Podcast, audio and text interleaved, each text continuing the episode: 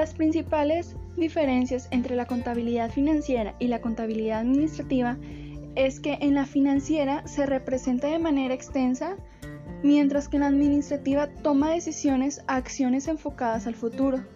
Usa disciplinas como economías, estadísticas, finanzas, todo eso para resolver los problemas, mientras que en la contabilidad financiera las cantidades usadas deben ser exactas. También la información que se produce es para usuarios externos de la empresa, mientras que en la administrativa está organizada para producir información de uso interno. Y la contabilidad administrativa no está regulada, mientras que la contabilidad financiera se regula por principios, normas y reglas contables. También están los estados financieros, y la contabilidad financiera es obligatoria, mientras que la contabilidad administrativa se enfoca en distintas áreas de la empresa.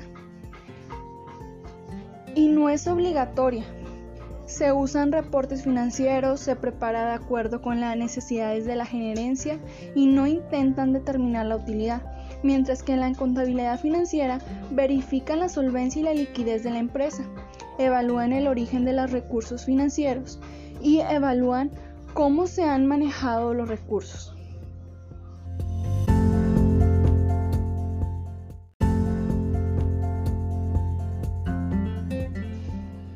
Caso de la evidencia del módulo 1 es el siguiente. La empresa Monterreal dedicada a la fabricación de productos de limpieza fue fundada en 1998 por Juan Rodríguez.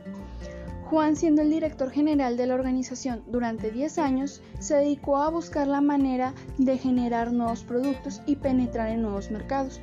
Para ello, el encargado de las finanzas es su hermano menor, Ricardo Rodríguez, que además de ser muy bueno con los números, posee talentos en el arte de las relaciones públicas. En el año 2005 lograron posicionarse como una de las principales empresas mexicanas en la producción de detergentes, lo cual les dio la oportunidad de cotizar sus acciones en la bolsa de valores. El éxito generado durante estos siete años se debió a que Ricardo cumplió al 100% los presupuestos elaborados año con año y además de esto logró que los inversionistas aumentaran casi un 60% sus aportaciones, lo cual ayudó a solventar de mejor manera la empresa.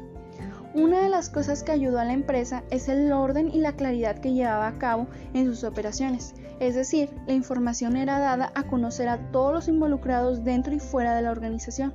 En el caso de los inversionistas, mes a mes recibían los estados financieros, los cuales mostraban el resultado obtenido en determinado periodo. En el caso de los empleados de la organización, eran llamados a juntas periódicas donde se daban a conocer los objetivos de la organización y qué decir de la información que Ricardo hacía con su hermano Juan. Juntos planeaban y tomaban decisiones. En el año 2000 se contrató a Luis Cano, un competente ingeniero en sistemas, el cual estuvo laborando por dos años en la organización y posteriormente le informaron que iba a ser ascendido a subgerente de producción. Cano se sintió entusiasmado pero intranquilo, ya que sus conocimientos en contabilidad eran escasos. Habían tomado un curso de contabilidad financiera, pero no había tenido contacto con la contabilidad administrativa, que sus superiores estimaban útil. Cano se inscribió en un curso de contabilidad que le ayudó para desenvolverse con mayor facilidad en el puesto de producción, ya que dentro del puesto desarrolló sistemas de incentivos para los operadores de las distintas líneas de producción se determinó con mayor exactitud el costo de producción del detergente. El manejo de inventarios mejoró de manera considerable, lo cual trajo como consecuencia reducción de costos y de material almacenado. El futuro de la empresa Monterreal es alentador. Cuenta como un caso de éxito de los procesos de una organización y demuestra cómo con la organización de recursos y conocimientos sobre las áreas contables, financieras y administrativas ayudan a lograr de objetivos y éxito futuro.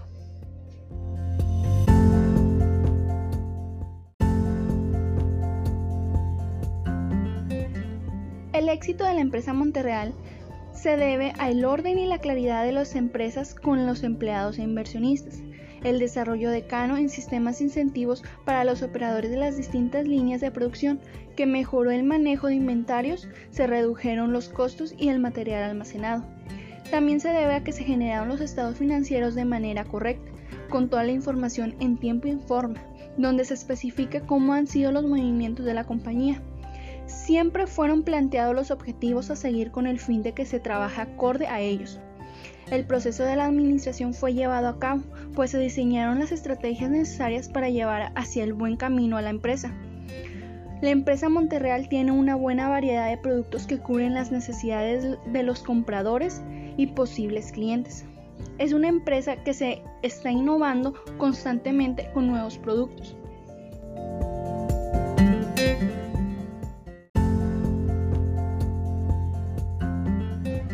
Los elementos que ayudaron a Cano a mejorar el sistema de producción fue que tomó un curso de contabilidad. Con esto pudo elaborar un sistema de incentivos para todos los operadores de la línea de producción. Por otra parte, tenía tiempo trabajando ya en la empresa, por lo que conocía el sistema de trabajo de la misma. Al ser ascendido, buscó capacitarse en contabilidad y así determinar con mayor exactitud el costo de la producción de detergente. El manejo de inventarios mejoró de manera considerable, lo cual trajo como consecuencia la reducción de costos y de material almacenado.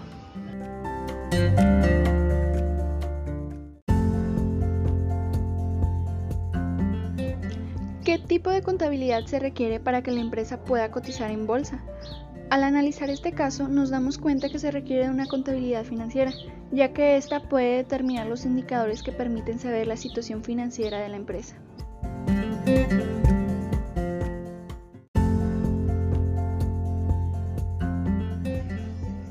Ahora bien, ¿en qué parte del proceso administrativo de esta empresa se evidencia el uso de los sistemas de información?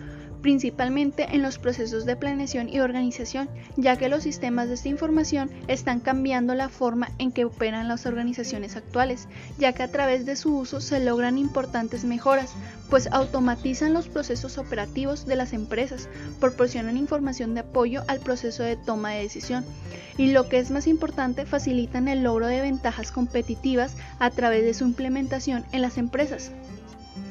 Esos procesos se pudieron notar en el orden que tenían a la hora de presentar la información, como en los reportes de estados financieros que se presentan a los inversionistas mes a mes, o las juntas periódicas donde se daban a conocer los objetivos de la organización a los empleados.